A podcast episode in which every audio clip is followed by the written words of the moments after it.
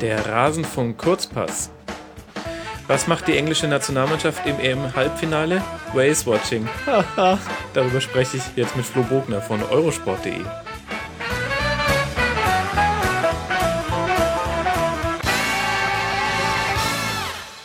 Flo, ich dachte, ich muss jetzt einen riesen Lacher rausschneiden.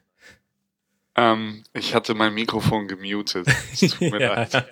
Aber ich habe gestern schon sehr viele Wahl-GIFs oder GIFs äh, auf, auf Twitter verwendet. Also es hat mir sehr, sehr gut gefallen, Max. Ja, äh, hoffe ich. Ich habe ihn ähm, geklaut. Leider weiß ich ähm, absolut nicht mehr, bei welchem Twitter-Nutzer ich den ähm, Spruch zum ersten Mal gesehen habe. Also es war definitiv ein Guardian-Journalist und ein deutscher Twitterer.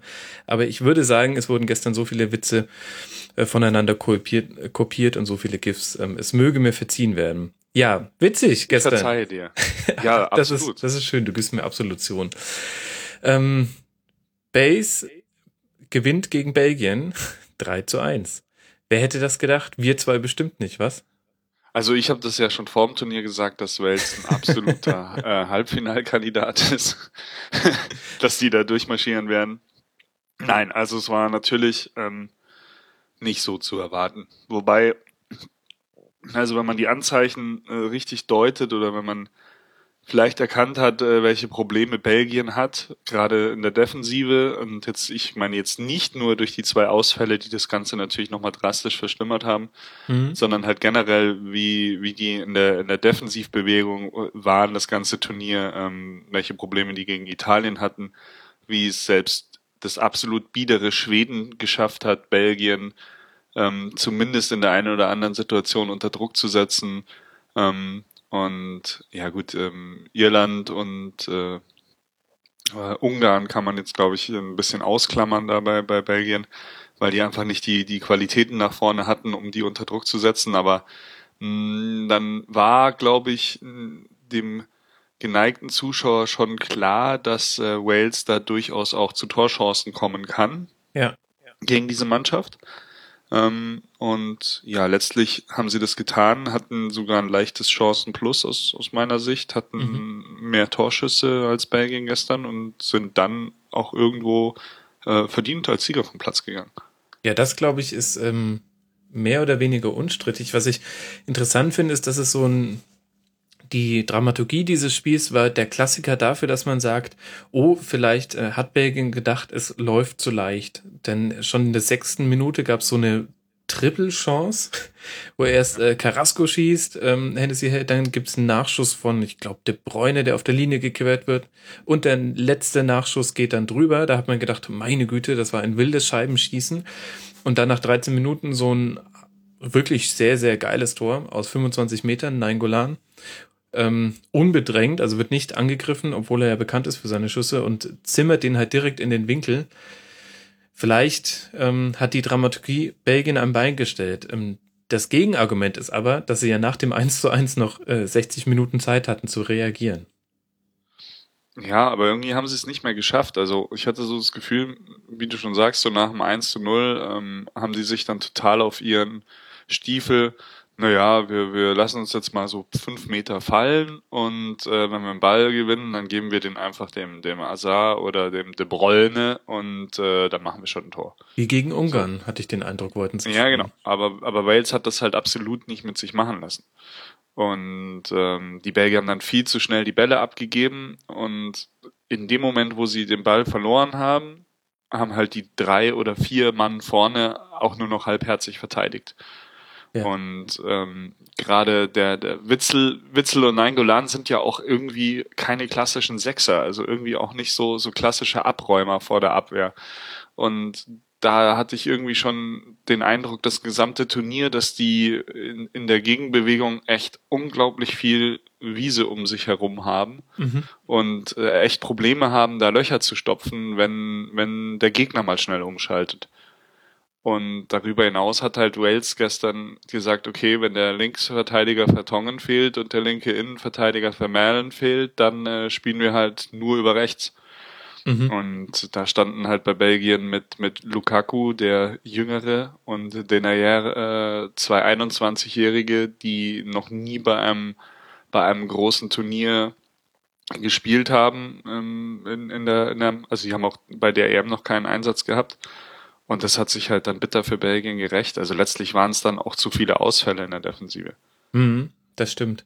Wobei eben bevor wir jetzt äh, da, da noch drüber sprechen, ähm, das kann man ja durchaus nochmal auseinandernehmen, muss man halt auch festhalten, allein dass es zu diesen Situationen kam, wo dann eben, also in denen zum Beispiel das 2 zu 1 und das 3 zu 1 fallen kann überhaupt, ähm, jetzt mal jenseits aller individueller Fehler, die dann äh, in letzter Konsequenz gemacht wurden, ähm, war die Rückwärtsverteidigung halt wirklich furchtbar, die Rückwärtsbewegung bei Belgien. Also ähm, Wales musste ja nicht mal eins gegen eins Duelle gewinnen, um unbedingte Schnittstellenpässe spielen zu können. Also die haben das dann sehr, sehr gut gemacht. Sie sind sehr viel über die Flügel gegangen, sehr viel eben über die Seite von Jordan Lukaku, du hast es schon gesagt. Aber das war auch relativ easy. Also es war nicht so, ah, dass sich da die Belgier mit allem, was sie hatten, dazwischen geworfen hätten. Das stimmt. Und äh, weil du an, eingangs Bales sagte, also ja. Gareth Bale hat sie bis ins Viertelfinale geführt, aber das Viertelfinale haben halt dann andere gewonnen. Mhm. Ähm, Bale war natürlich äh, auch gut und, und, präsent und hat vor allem halt viel damit bewirkt, dass wenn man ihm den Ball halt 40 Meter vorm Tor schon gegeben hat, was eigentlich nicht so seine Baustelle ist, äh, dass er es trotzdem geschafft hat, den erstmal zu verteidigen, erstmal zu sichern, erstmal das erste, ich sag jetzt mal, Tackling oder den ersten Zweikampf zu gewinnen und ihn dann äh, weiterzugeben, so dass Wales überhaupt in Angriffsmuster, in Angriffssituationen kam. Ähm, aber Aaron Ramsey, Wahnsinn.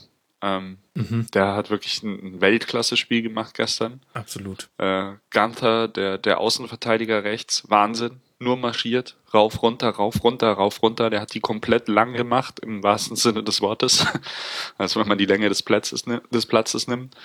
Und ja, ähm, und ich glaube, diese Körperdrehung von, von Hal Robson Canoe, äh, den, also für mich war der eher so der Carsten Janker Wales. Äh, wobei Carsten Janker sich auch sehr schön äh, drehen konnte. Aber also das war natürlich auch, äh, auch wenn es wirklich, wirklich abenteuerlich verteidigt war von den Belgiern, äh, eine Weltklasse-Aktion, die er da gebracht hat. Und wenn die Mannschaft so über sich hinauswächst, wenn sie das Vertrauen hat und, und, und spürt, vor allem von, von Trainer Chris Coleman, den ich wirklich eine total coole Socke halte, der halt auch wirklich was drauf zeigt, dass er was drauf hat, wie er die vorbereitet, wie er die einstellt, ähm, was er denen an die Hand gibt, äh, wie er denen die Furcht nimmt, auch gegen so eine individuell klar besser besetzte Mannschaft wie Belgien zu spielen und auch bei einem Rückstand nicht aufhängen zu lassen. Ähm, Joe Allen hat es gestern dann noch im, im Interview, im offiziellen Interview mit der also ganz ehrlich, nachdem wir das 1-1 geschossen, hat, war, geschossen haben, war uns auch klar, dass wir das Ding gewinnen können. Mhm. Und so haben sie eben auch gespielt. Und das finde ich ziemlich beeindruckend in einem ersten EM-Viertelfinale gegen einen auf dem gegen einen auf dem Papier so, so krass überlegenes Belgien. Mhm. Ich finde, da kam so ein bisschen dazu, dass Belgien auch das Gefühl hatte, Wales kann das jetzt gewinnen. Also ähm, das, das Spiel ja, Belgiens nach dem 1 zu 1 war ja komplett anders. Das haben wir ja jetzt auch schon thematisiert. Ähm, lass mal kurz über die Tore reden. Ähm, das, das 1 zu 1, äh, Williams nach einer Ecke, Lukaku verschätzt sich und Kevin de Bruyne verlässt auch den Pfosten. Das habe ich nicht so ganz verstanden, warum. Generell wurde gestern auch vom Kommentator im Fernsehen sehr viel darüber geredet, ähm, welche Varianten Wales ähm, verwendet hätte, um sich eben frei zu blocken. Äh, Polonaise, Rugby, es wurde ganz verschiedentlich genannt. Hast du gerade Bloggen gesagt? Zu Block, ja.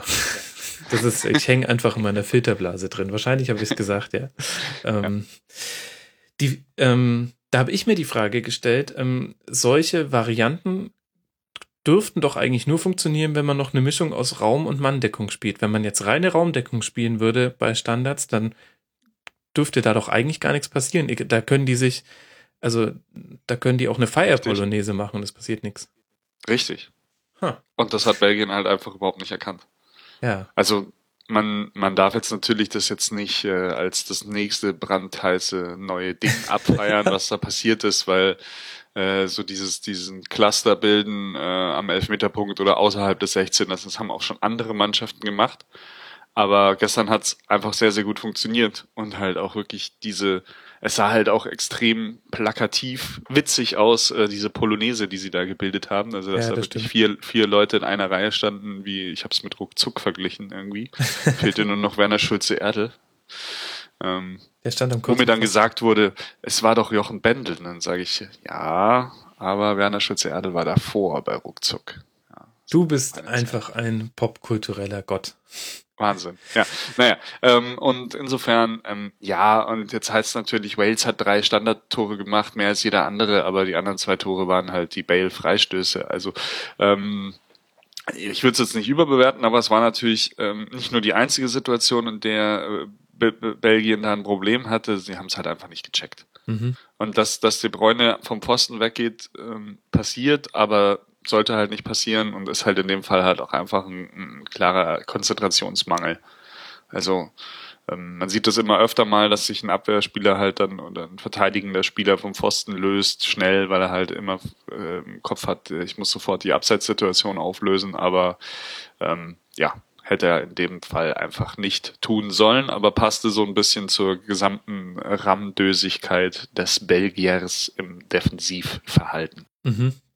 Und dann stellvertretend gipfelnd im 2 zu 1, wo Robson Cano eben mit einem äh, nicht mal nicht mal krassen Trick, sondern er hat sich einfach nur den Ball durch die Beine zurückgelegt. Ähm, ist das nicht der Kräuf? Ja, also in den britischen Medien haben sie alle den als Kräuf abgefeiert. Ich halte das für ein bisschen äh, Blasphemie, aber gut. Ähm, ja. Naja, das ist, ähm, ich habe auch schon mal ein äh, Sedan gemacht ähm, im, beim TP Muck und wurde dafür auch nicht gleich von dem Blitz getroffen aus dem Himmel. Auf der Playstation. Aber ich hatte leichten äh, Druck in, im Bereich des Brustkorbs. Komischerweise. Nein, ich, ich finde nicht blasphemisch, dass er es getan hat, sondern dass man so ihn gleich mit Kräuf vergleicht. Ach so, nee, ich glaube, der Trick heißt ähm, äh, Kräuf. Also dieses durch ja. die Beine zurücklegen. Das, ich habe ja. das so oft auch von englischen Journalisten gelesen, anscheinend scheint das bei denen ein Ding zu sein. Der Kräuf. Auf jeden Fall, was ich ähm, eigentlich, worauf ich eigentlich hinaus wollte, ist, äh, dass das ja auch so ein bisschen stellvertretend ist für die Art und Weise, wie sich Belgien in der Phase des Spiels angestellt hat, weil sich hat einfach drei Leute komplett veräppeln lassen von einer Körpertäuschung, um der Wahrheit die Ehre zu geben. Ich dachte auch, Mensch, lass ihn doch durch zu dem am langen Pfosten oder leg ihn ja, ab. Also ich, ich habe mich auch veräppeln lassen, aber das ist vielleicht auch der Grund, warum ich nicht in der belgischen Innenverteidigung stehe. Also, also einer von dreien müsste dann schon die Mitte zumachen. Und es war auch so ein bisschen halbherzig, fand ich, wie sie agiert haben. Ja, auf jeden Fall. Hört ihr eigentlich meine Katze wieder maunzen? Die stresst gerade schon wieder. Ähm, ich kann sie gerade nicht sagen, weil ich höre nur den Rasenmäher vom Nachbarn. gut. Äh, lasst euch von diesem Maunzen nicht beirren, der Katze geht's gut. Ähm, ja, also ich, Meunier steht ja am nächsten dran äh, und der macht eigentlich noch am wenigsten falsch, finde ich. Also klar lässt er sich auch krass verarschen, aber wie Denayer auf die Idee kommt, einfach quer hinter diesen beiden äh, durch den 5-Meter-Raum zu laufen, als ob er irgendwo, keine Ahnung, äh, ich weiß es nicht, hätte. und in der Situation von vorne kommt, tut auch alles, um den Zweikampf zu verweigern. Und dann sieht es halt in Summe mit den vier Bewegungen der Spieler halt wirklich krass dämlich aus. Und ähm, ja, auch ich habe in der Situation, also ich habe bei der Flanke gesagt, Mann, Idiot, lass ihn doch durch. Ähm, weil der hintere Mann wirklich der besser postierte gewesen wäre, aber der hätte wahrscheinlich den, den Ball so Dropkick genommen und auf den Oberrang gejagt. Und insofern hat Robson Canoe natürlich alles, aber auch wirklich alles richtig gemacht. Aber die Belgier halt auch wirklich alles falsch. Mhm. Und dann auch beim, beim 3 zu 1, was dann gewissermaßen der Todesstoß im übertragenen Sinn war in der 85. Minute. Es waren ja auch ähm, drei Waliser gegen sechs Belgier. Und äh, die haben aber einfach ähm, einfach den kurzen Posten Sam Vokes einfach äh, ungedeckt gelassen, obwohl er sogar noch angezeigt hat, hier, hier, ich bin frei, hier, bitte, bitte. Ja, Danke, schnell, schnell, schnell. Ein, ein, simpler Steilpass, die Linie runter auf Ganter und ähm, ich glaube, Wilmots hatte kurz vorher dann Lukaku erlöst als Linksverteidiger, aber der, der reinkam, die Flanke auch nicht unterbinden. Ja. Und die zwei Innenverteidiger, also Alderweireld, Alderweireld ähm, als Hinterer trifft dann auch wieder weniger Schuld, weil, weil er gibt halt, geht halt die Bewegung nur mit mit Vokes, aber vorne der, der, naja, der steht halt und springt unterm Ball durch. Und man muss aber auch sagen, dass der Kopfball dann auch wirklich vom kurzen Pfosten so ins lange Eck an, an den Krakenarmen von, von Courtois vorbei. Da hat auch wirklich einfach alles gepasst. Also Pass, Flanke, Kopfball wirklich zu 100 Prozent perfekt ausgeführt und äh, ja, war ein tolles Tor auf jeden mhm. Fall. Und, und dann wirklich der, das war der absolute Sargnagel. Danach war klar, das Ding ist durch. Ja, 85. Minute 3 zu 1. Ähm, so ein bisschen kann man das auch vergleichen, finde ich, mit ähm, der Lukaku-Situation der 48. Minute, kurz nach Wiederanpfiff in der zweiten Halbzeit, der auch am Fünfer hochsteigt und köpft und im Grunde denkt man sich auch, ähm, bring ihn halt nur irgendwie aufs Tor und er köpft ihn vorbei. Das war quasi das Gegenstück zu dem sehr gut gesetzten Kopfball, war der Lukaku-Kopfball. Was ich interessant finde, ist, wenn man sich nur den Zeitraum nach dem 1 zu 1 anschaut, ähm, dann haben wir noch zwei Torschüsse der Belgier, die aufs Tor der Waliser kamen. Und die Waliser dagegen haben fünf abgegeben. Warum haben die es denn überhaupt nicht geschafft, die Belgier jetzt, ähm, offensiv irgendwas herauszuspielen? Es hat zu lange gedauert. Also, die waren sehr kleinteilig im Umschaltspiel, ähm, weil ähm, also für mich sind immer so, so Angriffsmuster auch ein bisschen mit Abständen verbunden. Also welche Anspielstationen hat ein Spieler, wenn er in äh, welcher, welcher auf dem Platz am Ball kommt. Mhm. Und bei Belgien ist es schon die ganze Zeit so gewesen, dass die sehr weit auseinander gestrebt sind. Mhm. Also wenn Azar den Ball bekommen hat, ist De Bruyne weggelaufen. Wenn De Bruyne den Ball bekommen hat, ist Azar auf die andere Seite gelaufen. So, das war so ein bisschen so das Konterschema von denen. Und das geht aber gegen, gegen, gegen äh, Wales A schon mal deswegen nicht, weil die immer mehr Leute hinterm Ball haben als andere, allein ja. durch die drei Innenverteidiger. Mhm. Und das ging eben auch gegen Italien schon nicht so gut. Und ähm, B, Wales natürlich äh, ein fantastisches Umschaltspiel in die Defensive haben. Das heißt also, wenn du da auch nur ein, ein Mühe an Zeit vergehen lässt, äh, das unnötig ist, dann haben die wieder zwei Männer mehr hinterm Ball. Und ähm, ja, für mich war dann auch äh, Carrasco, der reinkam für, für Mertens, der mir eigentlich sehr gut gefallen hat gegen Ungarn. Mhm. Ähm, Totalausfall gestern, den habe ich irgendwie überhaupt nicht gesehen. Ähm, bei Lukaku habe ich während des Turniers gesagt, bei dem kriegst du halt zwischen äh, dicker Busfahrer, der auf dem, auf dem Pausenhof spielt, bis halt Weltklasse-Stürmer alles. Und gestern war es halt eher wieder der dicke Busfahrer. Mhm. Und ja, und bei De, De Bruyne und Azar hm, hatte ich eigentlich einen Aufwärtstrend erkannt im Laufe des Turniers, aber gestern waren die auch vollkommen irgendwann dann, dann ruhig gestellt und kalt gestellt durch, durch sehr viele walisische Abwehrbeine, die sich dann immer sehr, sehr schnell um, um äh, die ballführenden Spieler gekümmert haben. Mhm. Und sie haben sich nicht gerade gewehrt wie Löwen. Und ich muss sagen, Bates wirklich ein äh, ein Schul-, ein Lehrbuchbeispiel für Raumaufteilung. Ähm, Absolut. Vor allem in der Defensive. Das war richtig toll zu sehen. Jeder Raum war besetzt und dann haben sie einfach durch die numerische Überlegenheit, durch ihre Fünferkette plus noch die drei Sechser, die sie im Prinzip spielen lassen, ähm, hast du quasi immer einen, der rausrückt auf den Ball, aber der Rest ist relativ statisch. Das heißt, du hast quasi wie so ein, ein, ein keine Ahnung, ein Sieb, das du übers äh, Feld verschiebst. Die äh, Punkte sind die einzelnen Spiele und immer der, der nah am Ball ist, rückt auch raus. Deswegen haben sie auch immer Druck auf den Ballführenden gehabt. Der Gegner konnte sich das jetzt nicht so gut zurechtlegen wie gegen andere so defensive Mannschaften. Sehr, sehr cool. Ja, und vor allem, ich muss aber auch noch sagen, offensiv ist es halt genauso gut mit der Raumaufteilung. Ja. Denn wenn immer einer der Mittelfeldspieler den Ball hat, hat, hast du das Gefühl, dem kann eigentlich nichts passieren. Also wenn er nicht die Ballannahme vermasselt oder gleich den, den, in, in den ersten Zweikampf gezwungen wird und den Ball verliert, hat er immer gute Optionen. Weil er kann immer einen der drei Verteidiger hinter ihm anspielen. Ähm, weil einer von denen ist auf jeden Fall frei. Also da, da tut's, ist es auf jeden Fall auch immer gut, äh, eine, eine Option mehr als Anspielstation hinten zu haben. Ähm, er kann eigentlich auch immer den Außen anspielen und, und wenn man Ramsey und Bale den Ball gibt, dann geht er normalerweise auch nicht gleich verloren. Mhm. Und ähm, normalerweise, wenn, wenn man eine defensiv orientierte Mannschaft hat oder wenn man jetzt im Vergleich, Wales wird ja gerne auch in einen Topf geschmissen mit jetzt Island oder Nordirland oder durchaus äh, halt auch von diesen, uns. Mit diesen über ja ja mit diesen Überraschungen der der EM sage ich jetzt mal und ähm, aber gestern war dann auch äh, von der Statistik her belegt, dass ähm, die, obwohl sie dann schnell und, und gut nach vorne spielen, äh, und halt weniger Ballbesitz haben als der Gegner, trotzdem sehr, sehr, sehr passsicher sind. Also mhm. außer, mhm. außer Stürmer Robson Canoe und, und, und Bale hatten gestern alle Feldspieler eine Passquote von über 88 Prozent. Mhm.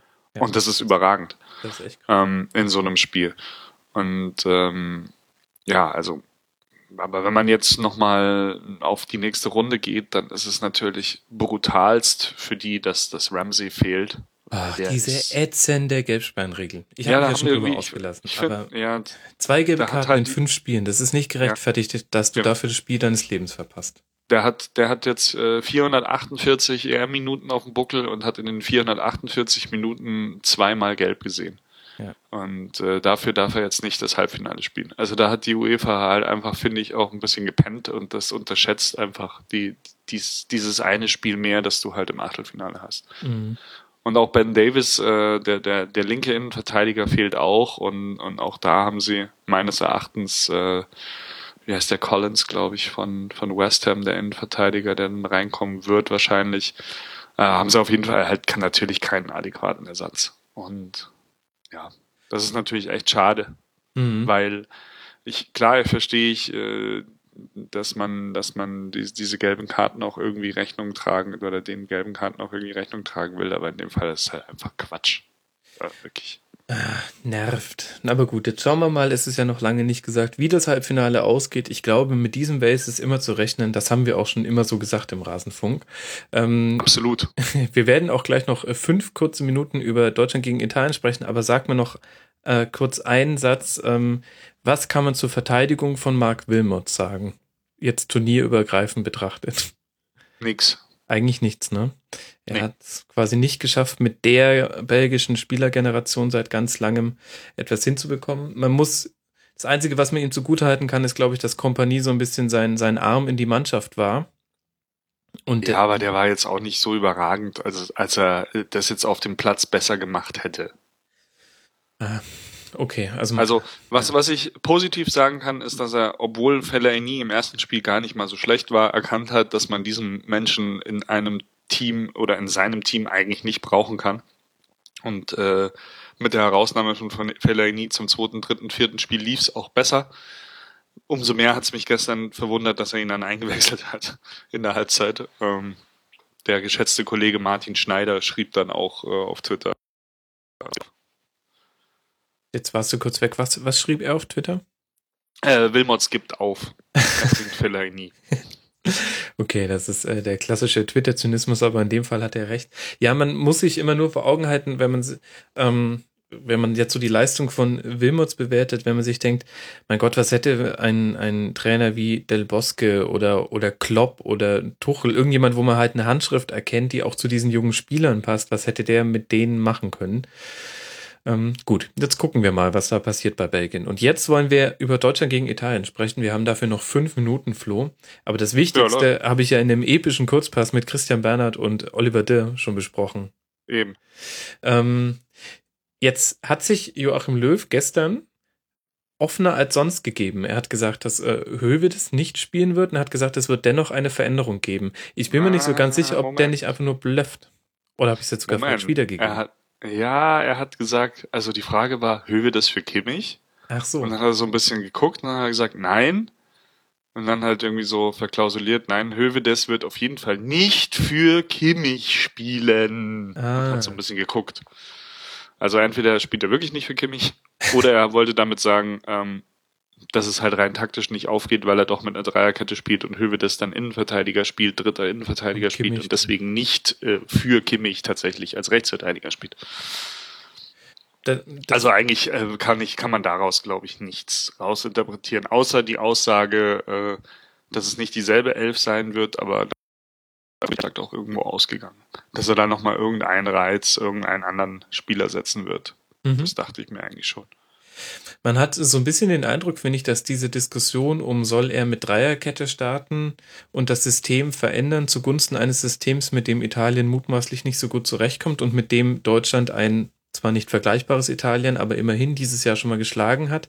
Oder eben die Frage, soll er beim bewährten System bleiben? Das ist auch so ein bisschen so eine das wird für mich von der taktischen Frage immer mehr zu so einer Mentalitätsfrage. Ähm, sind wir eigentlich ähm, bereit, uns jetzt noch auf Italien einzustellen oder müssten die sich nicht eher auf uns einstellen, habe ich den Eindruck. Ja, das stimmt ein bisschen schon. Wobei ich persönlich ist, ja, ich bin jetzt, also ich finde mit der Mannschaft, die gegen die Slowakei gespielt hat, äh, gerade eben äh, Faktor Rückwärtsbewegung, Draxler, Özil, Müller, ähm, birgt es schon sehr, sehr große Risiken. Okay. Ähm, weil ich da jetzt keine bessere Rückwärtsbewegung ehrlich gesagt gesehen habe als gegen die Ukraine, wo wir halt wirklich komplett Probleme hatten, äh, rechts hinten zu verteidigen. Und zwar mhm. nicht nur durch den Rechtsverteidiger, sondern eben durch die fehlende Unterstützung der Offensivspieler. Und ähm, ich finde das 3-5-2 oder die Dreierkette oder 3-4-3, wie man es dann auch haben will, äh, sexy. Aber ein Drei, eine Dreierkette macht halt nur Sinn, wenn du zwei richtig starke Außenspieler hast. Und ich meine jetzt nicht zwei Philipp Lahm, sondern zwei Spieler, die halt wirklich komplett die Linie rauf und runter, rauf und runter, rauf und runter und das halt auch verstehen und wissen, wann müssen sie jetzt rauf und wann müssen sie runter. Mhm. Und da fehlt den Deutschen einfach der, der Hector kann das, der Hector weiß es, wie das geht auf der linken Seite. Ähm, aber auf der rechten Seite, also es kann weder Kimmich schon können, noch kann es Hövedes. Mhm. Und das spricht aus meiner Sicht halt halt gegen die gegen die Dreierkette. Ich, ich fand auch Rüdiger wäre, weil er für mich taktisch ein sehr sehr kluger, sehr sehr geschult, geschulter Spieler ist. Rüdiger wäre eine gute Option gewesen, also eine Dreierkette mit Rüdiger in, innen, ähm, weil er für mich da auch einen sichereren Part spielt, als das jetzt Höwe das tun würde auf der mhm. Position, weil er einfach ein viel besseres Verständnis für den für den Raum hat. Äh, den man dann halt auch äh, bekleiden muss. Weil in der Dreierkette musst du halt als, als Halbverteidiger dann schon auch öfter mal dann doch den Weg mit nach außen gehen. Oder äh, wann schiebe ich jetzt auf den zweiten Stürmer rauf, wann auch nicht. Naja, genau. Du bist der Vorteil der, ja, bist der Vorteil der, ja. Bist zuständig für die Tiefenstaffelung halt einfach. Genau. Ja. Und der Vorteil der Dreierkette ist natürlich, äh, dass du zwei Stürmer besser verteidigen kannst. Ja. Ganz klar. Ähm, und Eda und Pelle sind zwei man mag es kaum glauben, hätte ich vor dem Turnier nicht gedacht, aber wirklich zwei Stürmer, die sehr, sehr gefährlich sind und die sich einfach sehr, sehr gut ergänzen. Ähm, nichtsdestotrotz, um nochmal zu meiner Ausgangsüberlegung äh, zu kommen, ich, ich finde, dafür fehlt den Deutschen einfach der gute rechte Mann, um mit Dreierkette spielen zu können und deswegen denke ich, dass es bei der Viererkette bleibt und ich bin gespannt, ob es bei derselben Offensivausrichtung bleibt, weil mhm. ich, wie gesagt, Müller, Özil, Draxler in der Anordnung dann zu für zu defensiv schwach halte. Ja. Was natürlich aber auch bei einer Viererkette ein größeres Problem sein könnte als bei einer ähm, Dreierkette, wo du ähm, in der Rückwärtsbewegung ja einen mehr zur Absicherung hast. Ähm, aber das, das, hängt ja jetzt dann auch zusammen, die Frage nach der Offensive auch nach der Frage, ähm, wie möchtest du äh, ganz vorne drin spielen. Also gegen Italien im Spiel in München hat damals Götze gespielt und sogar ein Kopfballtor gemacht, was natürlich blanker Hohn war. Das, äh, das ergibt Vielleicht natürlich hätte überhaupt Gomez ja drei Kopfballtore. Genau. Äh, das ist jetzt eben die Frage. Würdest du da einen kleinen quirligen oder derzeit nicht ganz so quirligen Götze ähm, gegen diese drei Kanten hinten drin stellen oder würdest du Gomez bringen auch, ich finde, das ist auch ein Aspekt, der da nicht gar nicht so oft genannt wird, ähm, als Absicherung bei italienischen Standards. Denn du machst die, die, die Durchschnittsgröße der Deutschen sinkt schon ganz schön, wenn du Gomez rausnimmst und dafür Götze reinbringst. Du brauchst ja auch bei gegnerischen Standards, gerade gegen die Italiener, auch ein paar große Spieler, die da mal einen rausköpfen können. Also anders als bei, bei Draxler sehe ich bei Gomez keinen logischen Grund, ihn rauszunehmen, weil er jetzt auch im, im Flow ist, im Lauf ist. Er hat die letzten beiden Spiele getroffen, er hat gut gespielt und deswegen sehe ich da eigentlich keinen Grund, ihn da rauszunehmen. Hm. Gomez ist auch ein Spieler, der ähm, solch so einen Gegenspieler wie, wie Chiellini mal beschäftigen kann. Hm. Das kann Götze halt, finde ich, nicht so gut. Mhm. Okay. Und also bei Draxler ist halt natürlich klar, hat er ein Riesenspiel gemacht gegen, gegen die Slowakei. Aber das ist für mich trotzdem halt aufgrund seiner, seiner fehlenden Umsicht im, im Defensivverhalten und im Arbeiten gegen den Ball für mich halt dann trotzdem kein Argument, dass er auf jeden Fall zu 100% spielen muss. Mhm. Okay. Wir werden sehen, was Joachim Löw macht. Ihr, liebe Hörer, werdet hören, was er gemacht hat in der Rasenfunk-Schlusskonferenz. Wir nehmen wieder eine eigene Folge nur zu diesem Spiel auf. Die erscheint heute Nacht. Flo, ich danke dir sehr herzlich. Ed Flo, Flo Pomuk auf Twitter. Vielen Dank dir. Danke auch. Ciao. Und ähm, euch, liebe Hörer, einen schönen Samstag und wir hören uns dann heute Abend nach Deutschland gegen Italien und morgen früh wieder mit dem nächsten Kurzpass. Bis dahin wünsche ich euch eine gute Zeit. Macht's gut. Ciao.